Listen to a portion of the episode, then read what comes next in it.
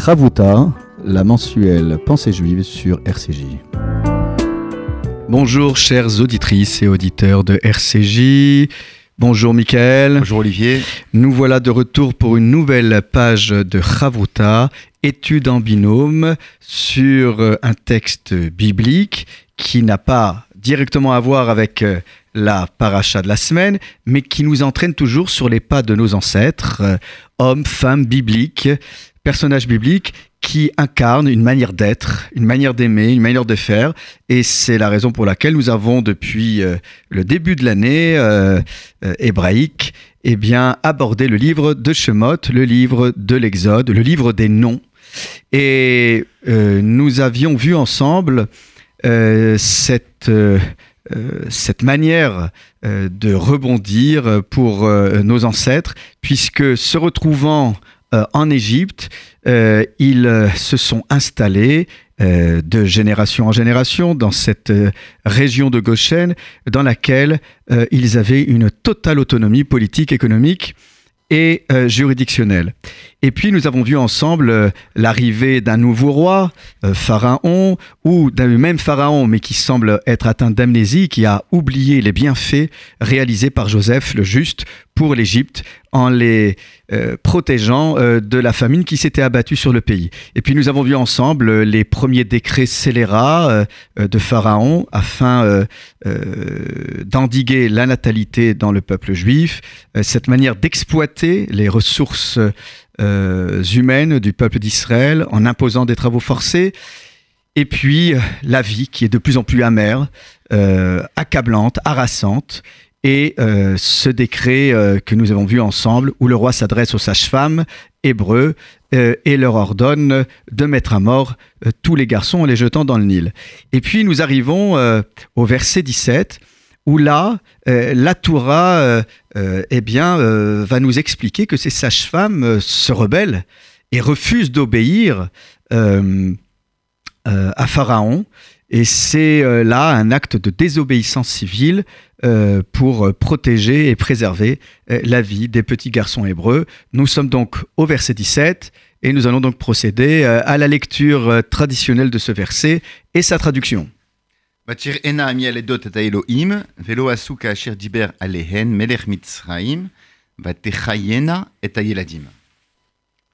Traduction.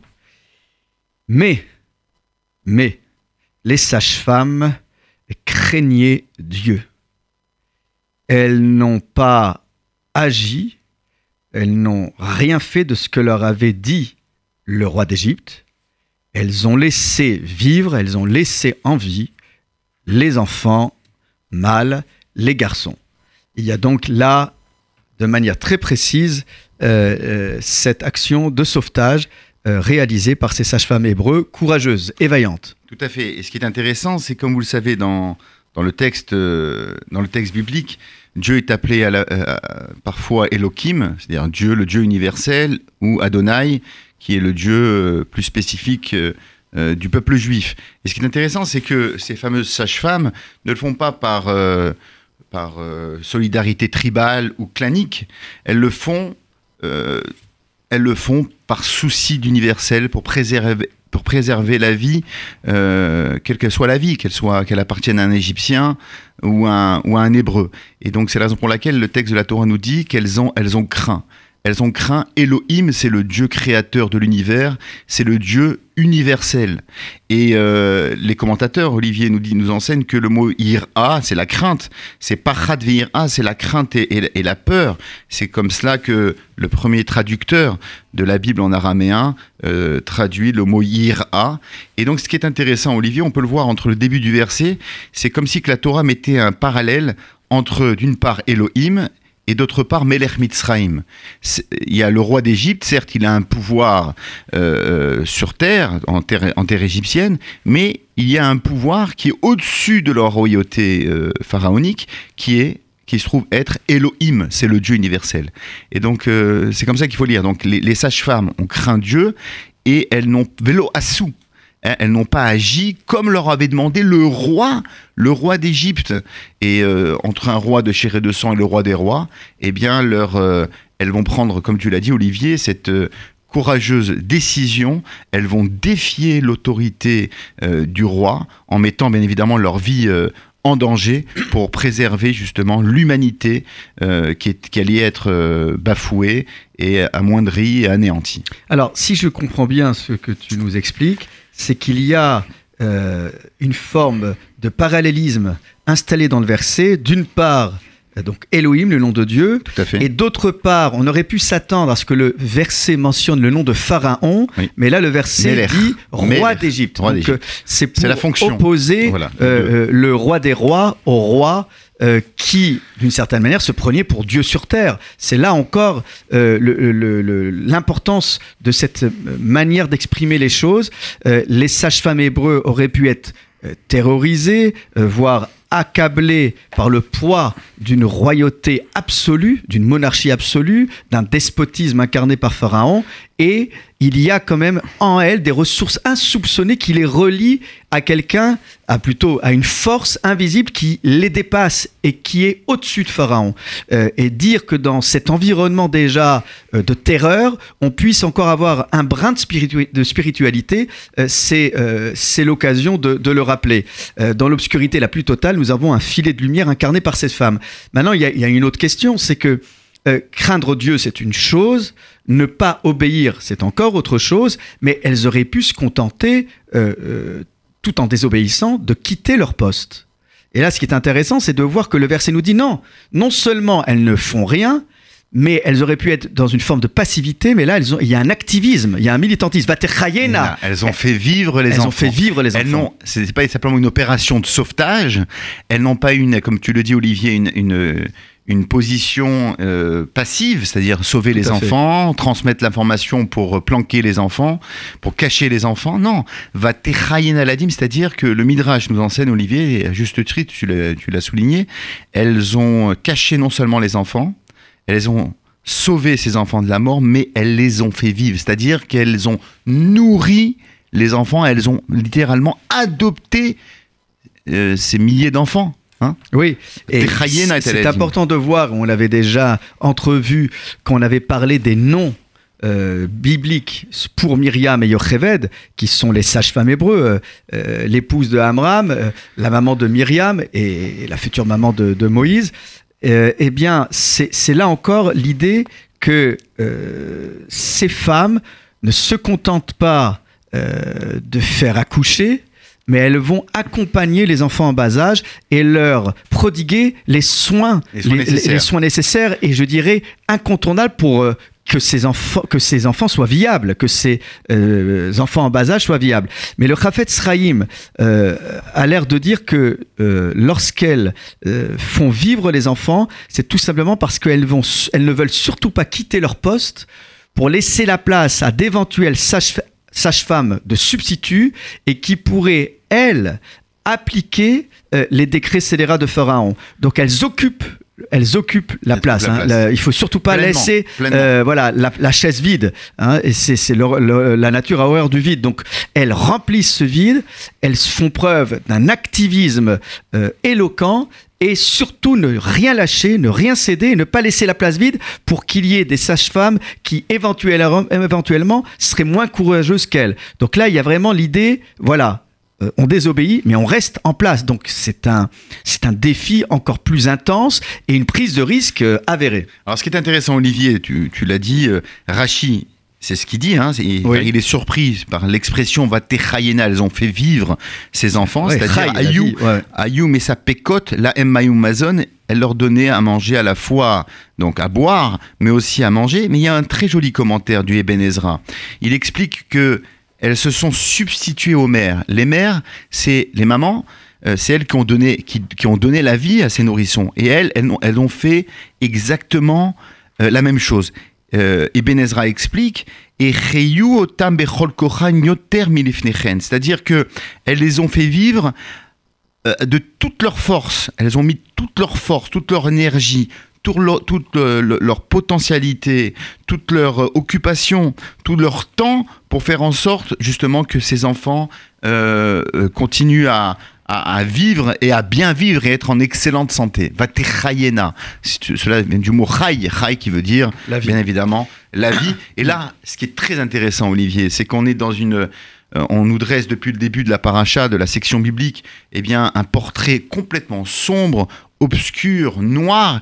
Et voilà que deux femmes, encore une fois, ce sont les femmes qui vont sauver le peuple juif, littéralement. Elles vont, euh, elles vont défrayer la chronique, elles vont euh, désobéir à un ordre royal en mettant en vie leur danger parce qu'elles savent, elles savent que justement, eh bien, là où il y a l'obscurité, eh bien, on doit craquer une allumette pour euh, faire jaillir la lumière. Et ce que le Bachem Tov nous enseigne, c'est que il faut jamais se rabaisser, il faut jamais avoir honte de soi en disant mais que puis-je faire dans un milieu aussi euh, obscur, aussi impur, aussi intolérant euh, et intolérable quel, quel peut être le fruit de mon action? On le voit à travers ce texte, c'est que ces femmes-là, n'ont pas baissé les bras, bien au contraire. Elles ont retroussé leurs manches et elles se elles sont mises à résister. C'était une résistance à la fois passive, mais une résistance active et dynamique. Oui, il y a, vraiment euh, euh, quelque chose de, très important. Tu l'as, souligné avec le commentaire de Rachi, c'est euh, donner à, boire et à manger. Il y, a, le souci du moindre détail pour que cette vie puisse être consolidée. Hein. Faire vivre, c'est pas juste donner la vie, c'est faire en sorte qu'elle soit viable, durable. Alors, ce qui est intéressant, Olivier, on le sait aujourd'hui grâce aux différentes études scientifiques à propos sur les sages-femmes, sur la naissance, tout ce qui touche à la natalité, c'est qu'elles ne se sont pas simplement suffi de leur donner à manger et à boire, elles leur ont donné de l'affection, de l'amour. Et, d'ailleurs, de là, vient justement le, nom égyptien qu'on a donné à Yocheved et à Myriam, qui allait être plus tard à la fois la mère de Moïse, mais aussi la sœur de Moïse. Elle s'appelait Shifra et Poua.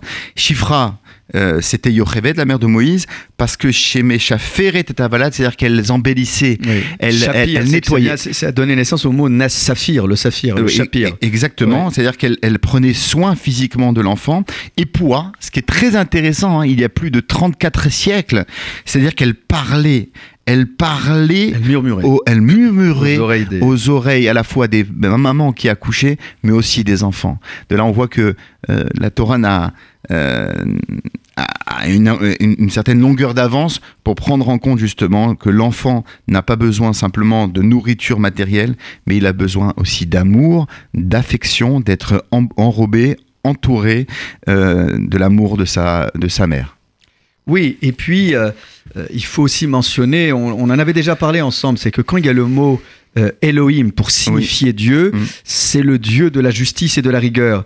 Et dans un domaine aussi sensible, il est important aussi de parler de cette notion de justice. Et, là, il est intéressant de voir qu'on parle de toutes les sages-femmes. Ce n'est plus juste Chifra et Poua, mais a priori, selon les commentaires, le fait que le terme générique soit employé, ce sont les sages-femmes et, non pas juste celles qui sont à la tête de ces sages-femmes, c'est-à-dire comme tu l'as précisé, le Rebed et Myriam, mm Chifra et Poua. Euh, et là, il y a vraiment un, mouvement qui s'installe de résistance. Euh, et, de résistance et initié par ces deux femmes. Tout à fait. Et là aussi, Yeladim. Euh, on a traduit par enfant euh, mâle. Euh, dans la Bible du rabbinat, ils ont traduit par garçon. Mais en fait, Yeladim, c'est un terme générique. Et selon euh, le commentaire de Rav Naftali Tzvi Berlin, eh bien, lui, le Netziv, dit que quel que soit le sexe de l'enfant, en fait, il y avait, il y a un mouvement qui a envahi le pays qui fait qu'on était au-delà euh, au-delà de, du sauvetage de ceux qui étaient menacés par les décrets. Il y avait un mouvement de vie. Donc en Pharaon, son décret a été contre-productif parce que non seulement on a protégé et sauvé la vie des enfants garçons, mais comme tu l'as très bien expliqué tout à l'heure, là on fait pas cas ni du sexe euh, de l'enfant, ni même, euh, je dirais, de l'origine de l'enfant. C'est un mouvement qui envahit le pays. Mais bien plus que cela, Olivier, tu sais très bien ce qu'enseigne le Midrash. Pourquoi Pharaon met à mort les jeunes, entre guillemets, garçons, hein, les mmh. jeunes banim, les yeladim C'est parce que selon le Midrash, Pharaon, on lui avait euh, euh, prédit qu'allait naître le, libérateur des enfants d'Israël. Mais les, euh, les mages, les, les sorciers d'antan mm. ne savaient pas allait-il être égyptien ou hébreu. Et effectivement, on sait que le libérateur d'Israël était entre les deux. Il était prince d'Égypte dans un premier temps, il était dans la cour de Pharaon, puis après il est devenu libérateur d'Égypte. Donc c'est pas seulement une mesure antisémite, anti-hébraïque, anti-hébreu que Pharaon a mis en place, mais même les, garçons égyptiens étaient mis à mort. Mais ce qui est intéressant, Olivier, c'est que la Torah met en exergue et en relief pas des... Euh, pas un problème éthique et moral qui perturbait l'esprit de, ces femmes-là. Elles l'ont fait les Shem Shamaim, c'est-à-dire parce qu'elles craignaient Dieu. C'est pas par rapport à leur sensibilité, ouais, mais comment je vais faire, par rapport à leur conscience propre, non. Au-delà de leur conscience propre, il y avait la crainte de Dieu. Et ça, c'est un, c'est imparable. Et c'est ça, euh, Olivier. Elles étaient animées de la crainte Tout de à fait. Elles étaient animées de la crainte de Dieu. Et ça, c'est intéressant, Olivier, parce qu'on le sait. La loi des hommes et la loi divine. C'est-à-dire que la loi des hommes, on voit en, termes d'éthique médicale parfois, euh, lorsqu'il y a deux valeurs, la valeur de la vie est menacée, etc. Euh, on parle d'euthanasie ou d'autres sujets euh, liés à l'éthique médicale, ce qui est intéressant, c'est que toutes les lois, les hommes peuvent les faire, les font et peuvent les défaire. On l'a vu, ça a existé dans le temps. Hein, euh, imaginez que démocratiquement, des, terribles dictateurs dans l'histoire ont surgi et ont balayé d'un revers de la main les lois que leurs prédécesseurs ont fait, des lois démocratiques, de la liberté d'expression ou d'autres. Par contre, la loi de Dieu est immuable. Et c'est ça que la Torah veut nous dire. Vatir ena Elohim, c'est-à-dire que la crainte de Dieu, elle est au-dessus de tout, elle est éternelle, elle est invariable. Quels que soient mes sentiments du moment, quelle que soit la politique qui, est en cours auprès de nos semblables, il y a la justice de Dieu. Irat Elohim, Irat Elohim, la crainte de Dieu. On sait que euh, nous, en tant que fidèles juifs, on doit à la fois craindre Dieu et on doit aimer Dieu. Hein. et... Après, au-delà de, la crainte de Dieu, on peut dire qu'il y a une forme aussi de, de conscience euh, de, la nécessité de, voilà, de sauver la vie. c'est pas ce que le texte nous dit, Olivier. C'est vrai. Elles l'ont fait, elles l'ont fait au nom de la crainte de Dieu. c'est intéressant. Mais alors, ce qui est intéressant, c'est qu'on verra plus tard que la fille de Pharaon, quand elle va sauver euh, Moïse. Elle le fera pas par crainte de Dieu, mais elle le fera parce qu'il y a une conscience chez elle. Alors c'est intéressant de voir une humanité, une humanité. Pourquoi je dis ça? Parce que euh, c'est vrai que tous les justes euh, parmi les nations qui ont sauvé la vie de Juifs, ils l'ont pas fait nécessairement parce qu'ils craignaient Dieu ou parce qu'ils voulaient. Souvent, souvent ils l'ont fait pas. C'est vrai. Il y, a eu, dans le monde, dans le monde de, l'Église des, gens qui se sont levés. Pas seulement, mais aussi. Mais il y avait aussi de voilà de simples gens qui l'ont fait par conscience. Donc c'est toujours délicat de savoir par euh, qu'est-ce qui animait ces gens, hein, quel était le, réflexe. Mais là, c'est vrai que le texte, le texte est très clair. Elles craignent Dieu. Mais je voudrais quand même préciser que quand il y a un conflit de loi entre la loi divine et la loi humaine, il est évident que nous, nous respectons la loi du pays dans lequel nous nous trouvons. Sauf lorsqu'il y a bah menace, Tout à fait. Euh, menace, bien évidemment, et que la, dictature, de la dictature, de, nos, fondamentaux, de nos fondamentaux. Non, mais parce qu'on entend souvent quand euh, pendant cette période noire de l'occupation nazie en France que certains ont répondu nous avons obéi, mais non. C'est-à-dire que la République, elle était entre parenthèses. Donc euh, il y avait des lois scélérates qui avaient été, qui ont, qui ont été votées. Il faut force de le constater. Donc c'est toujours délicat cette question parmi les, historiens et, les, et les et ceux qui travaillent le droit, c'est de voir euh, jusqu'où sont les limites de l'obéissance à la loi. Par exemple, c'est exactement ce que Kant enseignait, à savoir le mensonge. En tout lieu, en toute circonstance, on ne doit pas mentir. Mm. Et si donc quelqu'un cachait un juif dans sa demeure, et on lui demandait est-ce que tu caches des juifs, eh ben, il fallait dire oui, oui, je cache, pour pas mentir. Il y a des valeurs, la valeur, les valeurs de la vie, la valeur de la vie, la sacralité de la vie est au-dessus voilà. de C'est bien, c'est bien cela qu'on doit retenir, c'est la sacralité de la vie. Tout à fait. Euh, là aussi, euh, pour bien montrer le degré de résistance de ces sages-femmes, il faut voir aussi que le langage employé pour euh, exprimer la parole de Pharaon, c'est pas euh, Vayomer, c'est Kacher Amar, comme il a dit. C'est non, c'est comme il a parlé. Diber, Diber, c'est la chose cachée. Voilà, c'est un, langage, qui, dans l'exégèse biblique, induit une force, euh, de, une force exercée à l'encontre euh, de, de, toutes les, de toutes les personnes qui reçoivent cette parole. Donc c'est une parole qui est très dure euh, et qui est prononcée pour pousser et inciter au meurtre toutes ces sages-femmes. Donc c'est ça, ça, met en, valeur et en perspective d'autant plus l'acte de résistance héroïque de ces sages-femmes hébreux. Et, ce qui est intéressant, Olivier, pourquoi la Torah a besoin de préciser il y a comme une sorte de longueur. Vélo assou, kacher, diber, alehen. Ouais, et ils n'ont pas on le fait sait. comme il leur avait parlé. Oui, bon, euh, tu lis les versets d'avant, on voit bien que c'est le roi d'Égypte qui leur adresse, euh, qui s'adresse à elle, etc. Donc, euh, Pourquoi le texte est aussi insistant oui, et, oui. et déployé alors elle te montre, c'est c'est pour te montrer justement que c'était pas rien, quoi. C'est pas rien de refuser l'édit royal. C'est pas rien de euh, refuser l'autorité, de faire fi de l'autorité euh, du souverain. Hein, c'est ça que la Torah veut mettre en relief. Kacher diber aléen, Melech Mitzrayim, le roi d'Égypte. Et donc, et elles ont fait vivre justement euh, ces, ces, ces enfants-là, ces enfants hébreux. Oui, alors la question qu'on peut se poser, c'est mais pourquoi ne l'ont-elles pas fait plus tôt? De prodiguer, euh, euh, je dirais, euh, les soins tels qu'on vient de les décrire, euh, eau et nourriture. Elle, non, elle, elle- elle le faisait déjà avant. Mais pourquoi le texte ne l'a pas mentionné plus tôt?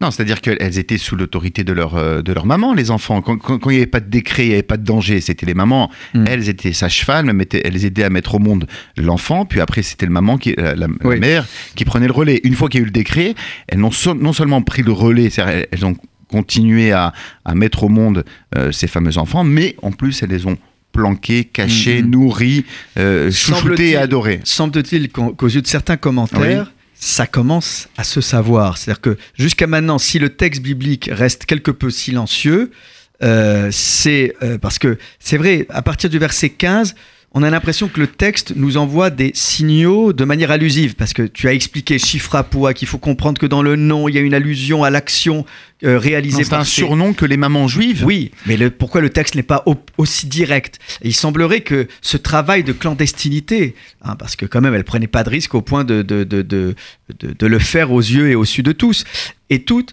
il semblerait que là, ça commence à se savoir. Euh, cet euh, acte de résistance est de moins en moins caché puisqu'il prend vraiment euh, une ampleur dans tout le pays. Mais il y a quelque chose à, à souligner de, de la part de la perfidité de, de Pharaon.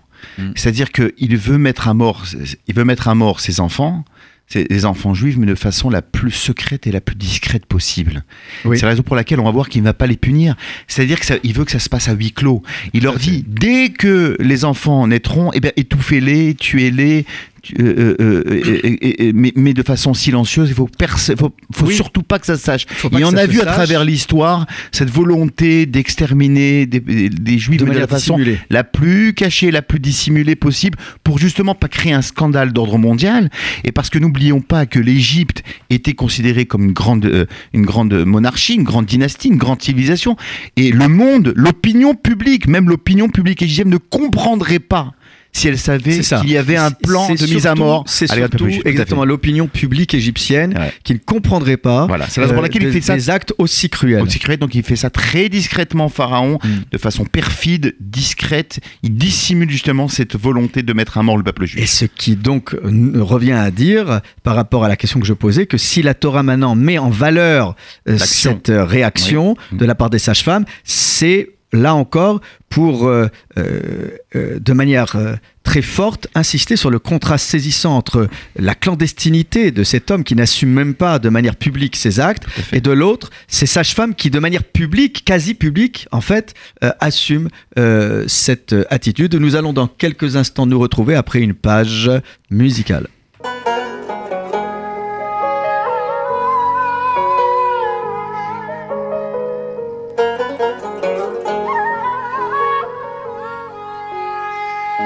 מודה אני כל בוקר שהחזרת את נשמתי, מודה אני על בגד שהנחת על גופי, שלא יהיה לי קר, אתה שומר עליי. מודה אני כל בוקר על האור, על עצם היותי, מודה אני על לחם שהנחת לשולחני, שלא אהיה רעב, שלא אדע כאב. על אין ספור חיוכיי מודה אני על כל כישרונותיי ועל כל שיריי את כולם מקדיש לך דע לך, דע לך, שמודה אני לך. אצעק לך אדיר שמך אליך אקריה לך חיי לך ליבי ותודתי אקריה אליך אקריה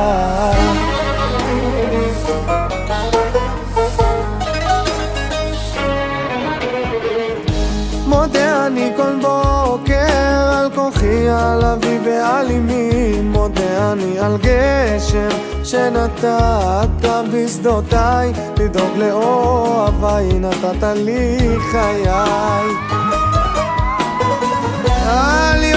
יום המנוחה מודה אני על שפע וברכה למשפחה כל כולי רק בזכותך דע לך, דע לך, שמודה אני לך.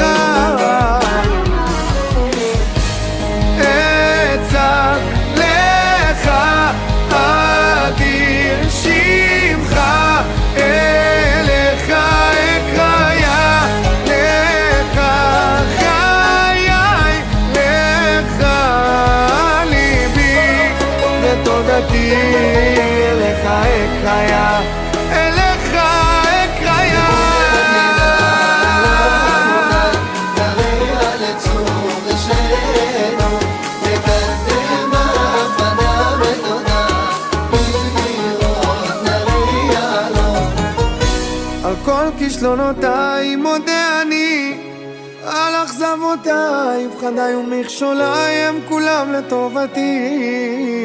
אין אחר בליבי, רק לך מודה אני.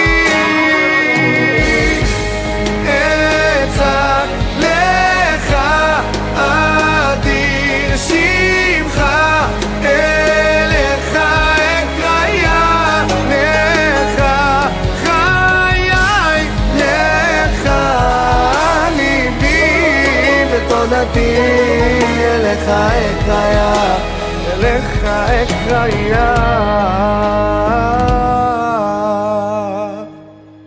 Après cette page revigorante, Modéani, je te suis reconnaissant.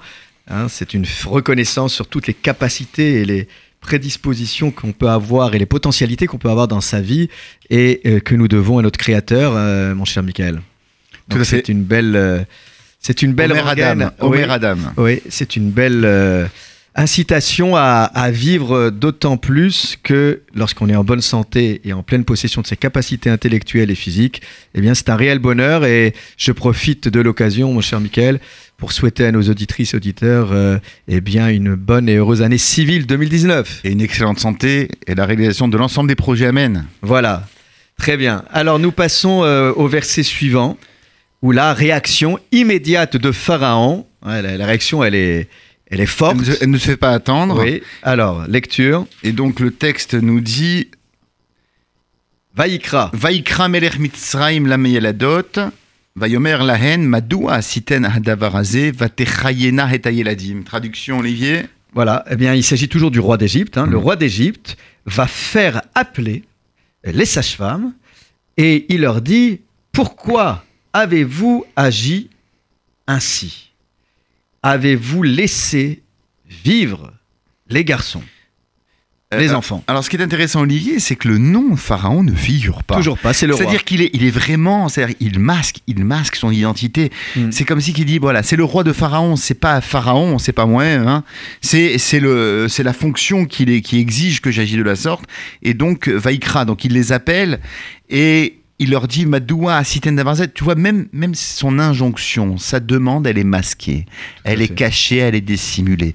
Euh, tu as pas fait ce que je t'ai dit, sans dire exactement ce qu'il a dit. C'est-à-dire, il brouille les cartes, il brouille les pistes pour justement pour pas qu'on qu'on le sache, pour pas que l'Égypte le sache. Je, je t'arrête parce que, en fait, c'est intéressant, ton lapsus. Tu as dit euh, que Pharaon aurait pu, en fait, s'exprimer ainsi. Pourquoi n'avez-vous n'avez-vous pas agi comme je vous l'avais dit. Non, Mm. c'est pourquoi avez-vous agi ainsi Mm, mm. C'est-à-dire quand même là, tu as raison de souligner que Pharaon n'est pas direct. Ouais. Il, il est, il est Il a un euh, mal à l'aise. Il est mal à l'aise parce qu'il sait très bien. Euh, mal à l'aise, je sais pas. C'est un, peu, un grand politicien. C'est Oui. un homme habile. Non, mais il est mal à l'aise dans le sens où il ne pourrait pas s'adresser directement aux sages-femmes hébreux en disant Mais pourquoi n'avez-vous pas agi ainsi. C'est-à-dire, pourquoi n'avez-vous pas tué? Il sait très bien que le peuple d'Israël est attaché à la vie et a surtout cette interdiction euh, de mettre à mort qui que ce soit. Et c'est là aussi. euh, encore une fois, une manière dissimulée de dire les choses. Et puis, autre dissimulation, mon cher Michael, c'est qu'en fin de compte, il y a là encore une interpellation qui n'est pas directe. Il fait appeler. C'est-à-dire qu'en fait, euh, il, il- il envoie des émissaires hein, pour, euh, pour aller euh, euh, les chercher, comme si les, les sages-femmes étaient si loin. hein. C'est là encore une manière très particulière d'installer son autorité par rapport à quelque chose. Alors, tu, me dis, il est pas mal à l'aise, mais il a quand même conscience qu'il est allé très loin, même trop loin, et que là encore, s'il veut faire adhérer à sa cause les sages-femmes, il faut qu'il puisse s'y employer de manière assez habile, voire séduisante, pour euh, ne pas euh, être euh, euh, abandonné par ces sages-femmes. Et bien évidemment, le texte revient encore sur cette histoire De faire vivre. Pourquoi faire vivre? Alors juste une chose, Mhm. c'est que là encore, Pharaon a l'air de, de dire de manière très habile, bon allez, je comprends que vous ne pouvez pas faire ce que je vous ai demandé, puisque vous êtes attaché à la vie. Mais si vous êtes attaché à la vie, pourquoi vous mettez votre propre vie en danger au point euh, de rester avec ces enfants et de leur prodiguer les premiers soins? Euh, C'est bon, restez passive. Donc c'est ce militantisme et cet activisme qui euh, interpelle Pharaon. Que là, votre passivité, à la rigueur, je peux la comprendre parce que vous voulez pas mettre à mort. Mais de là à Vaterchayena, donc il y a, y a une forme d'incompréhension. Pharaon ne comprend pas que ces sages-femmes puissent mettre en péril leur propre vie pour sauver la vie de ses enfants. Alors c'est intéressant Olivier par rapport à elles ont fait vivre les enfants. Il y a un midrash magnifique de la tradition orale dans Shemot Rabbah qui nous dit que en fait ce qu'elles faisaient euh, euh, ces fameuses sages-femmes, c'est qu'elles allaient lorsqu'il y avait des, des enfants qui étaient euh, qui étaient nés dans une famille pauvre, eh bien elles allaient euh, euh, chez les familles les plus aisées et elles, de, quémandaient donc de, la nourriture et de l'argent pour justement pouvoir nourrir euh, ses enfants. Et donc elle faisait, donc il y avait non seulement une, résistance, une solidarité juive pleine qui marchait à plein régime. Et le Midrash continue et dit que non seulement elle les nourrissait matériellement, mais aussi spirituellement. Et le Midrash nous dit chez Hayu Omdot Batfila Halay Eladim, elle priait pour la réussite et pour la bonne santé de chaque enfant. Et c'est exactement ce que le Midrash nous enseigne. C'est-à-dire qu'il y avait la vie, lorsqu'on parle de la vie, il y a à la fois la vie biologique, la vie physique, mais aussi la vie spirituelle, c'est-à-dire l'aide de Dieu pour que aucune maladie et que euh, puisse s'abattre sur ses euh, nourrissons, sur ses enfants, et, euh, et qu'ils puissent évoluer, grandir euh, en pleine santé. Oui, encore une fois, si le texte revient sur cette manière de faire vivre les enfants, ben, c'est précisément là encore pour insister sur cet accompagnement de qualité. Hein, c'est un accompagnement. Elles ne se contentent pas juste, encore une fois, euh, de désobéir. Elles vont jusqu'au bout de leur mission et de la manière la plus habile et la plus forte. Très bien. Lecture du verset suivant, Le verset 19, donc euh, réponse donc des sages-femmes, va tomarna amialedot, elle par haut, qui lo chanashim amitzriot aivriot, qui chayot ena, beterem tavo alehen, amialedet veyaladu. Traduction. Alors, réponse assez déconcertante et déroutante Tout à de fait. ces sages-femmes On va l'étudier de près. Voilà. Mm. elles vont dire à Pharaon euh, Ah, mais c'est que les femmes, euh, les femmes des Hébreux ne sont pas comme celles des Égyptiens. Elles sont euh, vigoureuses, elles sont bien vivantes, et de telle sorte à ce que avant que la sage-femme soit arrivée près d'elles, elles ont déjà enfanté. C'est-à-dire qu'en fait, nous, on n'a rien fait. Nous, quand on arrive, c'est le travail a déjà été fait. Donc on ne peut pas les mettre à mort. Voilà. Alors, chayot, littéralement, ça veut dire qu'elles sont euh, Pleine de vie. pleines de vie, mais Dynamique et, euh, Alors, Elles il y a- ont un savoir-faire. difficulté parce que Chayot, c'est aussi des, des- des bêtes sauvages. Oui, non, Oui, alors- c'est une sage-femme. Oui, mais Chayot, il y a, y a une lecture qui peut être faite, c'est-à-dire que de telle sorte à ce qu'elles expliquent, écoutez, ces, ces femmes-là, hébreux, elles, elles accouchent toutes seules comme les animaux, et en fait, il n'y a même pas besoin de- d'intervenir. Oui, on peut dire cela, mais aussi c'est une autre lecture. On peut dire effectivement, c'est-à-dire qu'elles n'ont pas besoin, les femmes hébreux n'ont pas besoin de l'aide d'une sage-femme, elles peuvent s'accoucher elles-mêmes. Et, euh, et, et donc, alors c'est c'est assez déconcertant comme réponse. C'est presque, assez- c'est, que presque c'est vrai ironique de, que- leur part. Est-ce que c'est vrai Est-ce que la réponse qu'ils donnent, euh, ces sages-femmes, que donnent ces sages-femmes, est-elle euh, fondée sur la vérité? Pourquoi elles n'ont pas répondu euh, à Pharaon? Ben, On a craint Dieu.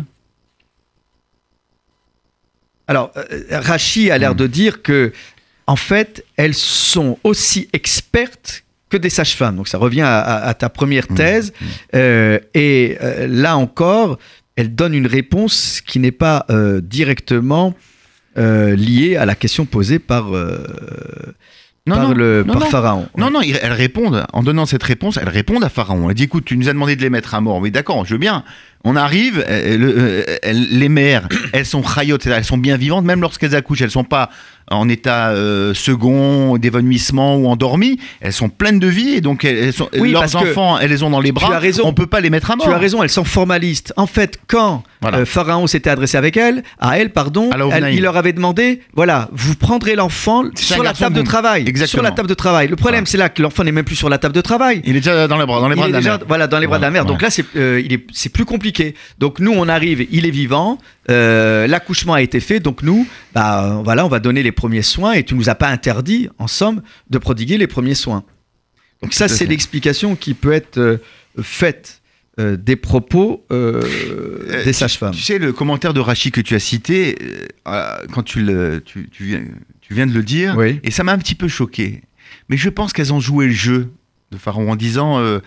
euh, elles ont montré leur euh, impartialité, leur non-sensibilité, leur non-fraternité à l'égard justement des sages-femmes, en disant écoutez, elles se comportent comme des femmes, comme des animaux sauvages. Vous voyez, euh, Olivier Mm. euh, donc c'était une façon un peu de se laver les mains en disant écoute euh, euh, c'est un phénomène la preuve c'est que les femmes égyptiennes elles, elles prennent leur temps elles, elles, elles souffrent plus ou moins lors de l'accouchement alors que les femmes hébreux pas du tout pas du tout elles se comportent comme des animaux sauvages voilà donc il y a comme une certaine volonté euh, dans les mots qui sont choisis, qui est l'option de choisir le mot rayot ena, faisant référence aux, aux animaux sauvages.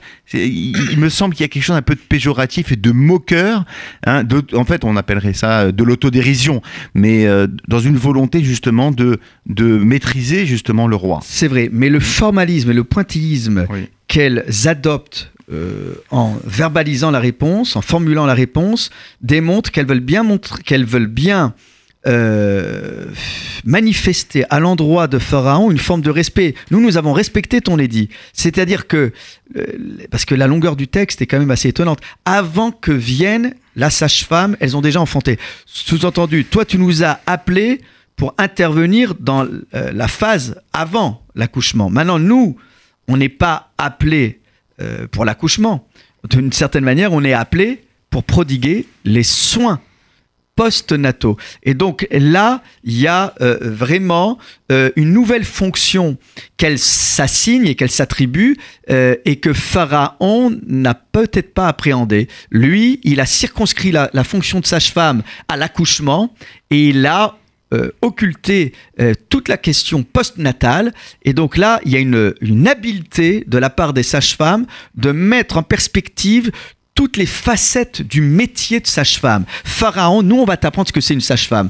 Toi, tu as circonscrit la, fonction de sage-femme à l'accouchement. Eh bien, nous, nous te démontrons que pour l'accouchement, ben, on n'a pas été appelés, mais que nous, nous avons été appelés pour une autre fonction, celle de prodiguer des soins. Et ça, c'est un, un, un- un vide juridique euh, qui est mis en valeur par ces sages-femmes. En somme, on n'a pas désobéi.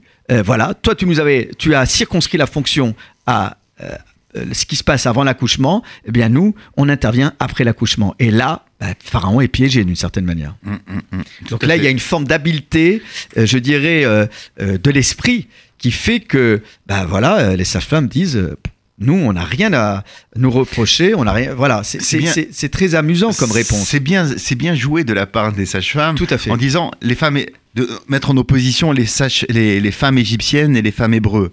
Hein, Ah oui, alors ça, oui, on n'a pas abordé cette question. Ouais, Qu'est-ce Très qu'elle veut intéressant. dire par là? Non, ça veut bien dire que euh, voilà, toi-même tu fais des, des- des différences. Tu es plus ou moins raciste, voire antisémite avant l'heure, donc tu peux bien comprendre que euh, même selon toi, les femmes hébreux et les femmes égyptiennes n'ont rien à voir dans leur façon d'être et dans leur façon de mettre au monde. leur raisonnement d'intervenir sur ce, contra- sur, euh, ce contraste, cette opposition entre les, les, les Égyptiennes et les Hébreux.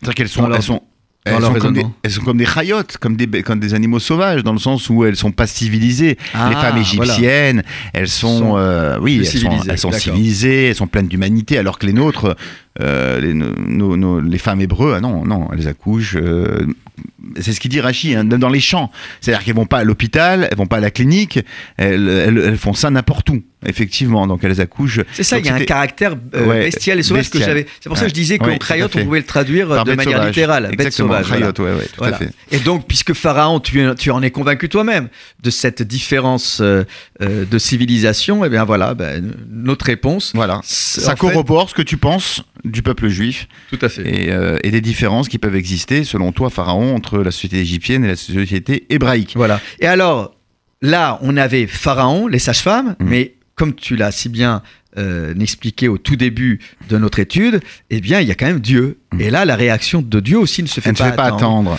Euh, au verset 20, Au verset 20, lecture. Vayetev Elohim lam yaledot, Vayirev Aham, meod. Alors, traduction. Alors, la traduction de la Bible de Rabbina parle de bénédiction, hein, l'éternel bénit, mais on pourrait dire là, littéralement, c'est-à-dire qu'il du améliore. bien. du fait du bien. Il améliore le sort euh, des sages-femmes et euh, réaction, le peuple euh, se multiplia et s'accrut considérablement. Donc là, on a une réaction en apothéose de, de, ces, euh, de, ces opérations de sauvetage. C'est très énigmatique et euh, plutôt euh, ça révèle quelque chose de très important. C'est-à-dire que dans notre action, dans notre vie de tous les jours, le fait simplement d'allumer, de craquer une allumette, Dieu nous aide à que cette allumette-là eh bien, puisse éclairer l'ensemble du monde. C'est tout à fait l'histoire de Hanouka et l'histoire du peuple juif. C'est-à-dire qu'elles font, elles font quelque chose, elles font un, un geste, et Dieu va aller dans son sens-là. Dieu a besoin justement que l'homme se prenne en main, hein, sans attendre son aide euh, et son secours. C'est-à-dire que l'homme doit se prendre en main, l'homme doit avancer. L'homme, quand je dis l'homme, même la, femme, parce que là on parle de- des femmes, des femmes hé- hébreux, des femmes juives qui sont courageuses, qui sont vaillantes, qui n'ont pas peur, qui avancent et, qui continuent à donner la vie, qui font tout pour que la vie prenne le pas sur la mort et que, le dynamisme prenne le pas euh, euh, euh, sur l'immobilisme. Et Dieu, à ce moment-là, il n'est pas sourd à la à, à l'action de nos tzadkanio, de nos femmes Oui, euh, alors, vaillantes. euh, Michael, je te rétorquerai quand même que euh, si euh, la bénédiction prodiguée par Dieu aux sages-femmes, c'est que le peuple se multiplie, bah, c'est c'est terrible. C'est le travail est encore plus harassant. En quoi cela constitue-t-il une bénédiction? Euh, C'est ça la réponse de Dieu? Tout à Euh, fait. Non, la réponse de Dieu, elle, elle se comprend dans le sens où s'il y a des sauvetages, bah, bien sûr que le peuple se multiplie. Mais en quoi consiste euh, cette bénédiction? Les sages-femmes hébreux, c'est juste qu'elles sont remerciées par euh, des naissances multiples. C'est par rapport à la suite. Il faut lire peut-être le verset suivant, Olivier, pour comprendre en quoi Dieu a récompensé euh, spécifiquement euh, euh, les sages-femmes. D'accord, oui, non, mais, mais on- mais on- on avant même de prendre ce verset, Bah, c'est intéressant de voir que le verset a l'air de nous dire que la meilleure bénédiction Exactement. pour les sages-femmes, c'est que la vie, ça marche. C'est que, la- Ça prend. c'est que la vie s'amplifie et la vie se développe. Et c'est exactement ça. Et ça, c'est une idée, euh, Olivier, qui est typiquement juive. On le voit malheureusement à travers le terrorisme en, en Israël ou même en France. C'est-à-dire que rien ne nous arrêtera. On, détruit euh, nos institutions, on détruit euh, nos, nos- nos maisons, on détruit la vie de nos enfants. Eh bien, notre action et notre réaction, elle doit être on doit multiplier justement l'effort, multiplier les endroits de Torah, multiplier les synagogues. On nous empêche de pratiquer le judaïsme, alors on doit faire beaucoup plus encore. C'est ça l'idée, une idée juive. C'est jamais s'arrêter, jamais reculer, jamais faire preuve d'immobilisme, mais toujours aller de l'avant, développer, développer, continuer à construire Tout à fait. et à, et à- et à- et Mais alors, à- ce qui est intéressant, et à répandre la vie. Ce qui est intéressant, c'est de voir que la Torah considère que, euh, on pourrait le lire autrement aussi, c'est que les sages-femmes hébreux considèrent que leur, euh, la meilleure bénédiction qu'elles peuvent recevoir de Dieu, euh, c'est c'est que le peuple se multiplie. Elles n'y voient pas là une charge de travail supplémentaire, Oh, bien au mais contraire. comme- bien au contraire, Bien au contraire. comme une preuve de la bénédiction divine. Et il est intéressant de voir que euh, lorsque, euh, là encore, il y a cette idée de bénédiction, euh, on a, on a l'impression aussi que à travers ce, ce- ce verset, il y a euh, un très beau commentaire du Riskouni qui dit que euh, c'est quand même incroyable. À la réponse des sages-femmes, Pharaon ne réagit pas. Il aurait pu euh, euh, décréter quelque chose de mauvais à leur rencontre. Non, il les croit. Et il les croit pourquoi? Parce que précisément parce que le peuple se multiplie, ben, il peut comprendre que ces sages-femmes ne peuvent pas gérer toutes les naissances et que lorsqu'elles arrivent, eh bien, elles ont déjà accouché. Donc ici, euh, il y a, euh, je dirais, euh, le, caractère un peu incroyable de, tout ça, c'est que Pharaon se laisse dépasser par les événements et que euh, du même coup, la réponse euh, des sages-femmes est d'autant plus... euh, il peut vérifier la véracité de leur réponse, elle est d'autant plus vraie que le peuple se multiplie et que ça vient donc conforter l'idée que ces sages-femmes sont elles-mêmes dépassées. Et si elles sont dépassées, bah, Pharaon est lui-même dépassé par les événements. Mais tu avoues, Olivier, toi qui es rabbin de la synagogue de la, grand rabbin de la synagogue de la place des Vosges, le rabbin des déportés, effectivement, il y a cette idée-là, c'est-à-dire que la vie doit persévérer, la vie doit continuer. Et ne, jamais désespérer, continuer à espérer. Et si l'hymne de l'État d'Israël, c'est la tikva, c'est l'espérance. On continuera à croire en Dieu, à espérer en l'homme, mais le peuple juif continuera à avancer et à rayonner euh, dans la famille euh, et dans le concert des nations et de la famille humaine. Voilà, ben, leçon de tout ça, la vie, rien que la vie, la vie est plus fort que tout. Et rien ne vaut la vie. C'est ce que nous souhaitons à chacun d'entre vous, sous le signe de la vie et de la fraternité, une bonne fin d'année civile et un bon retour pour l'année 2019. À bientôt. À bientôt, Shabbat Shalom. Shabbat shalom, Olivier.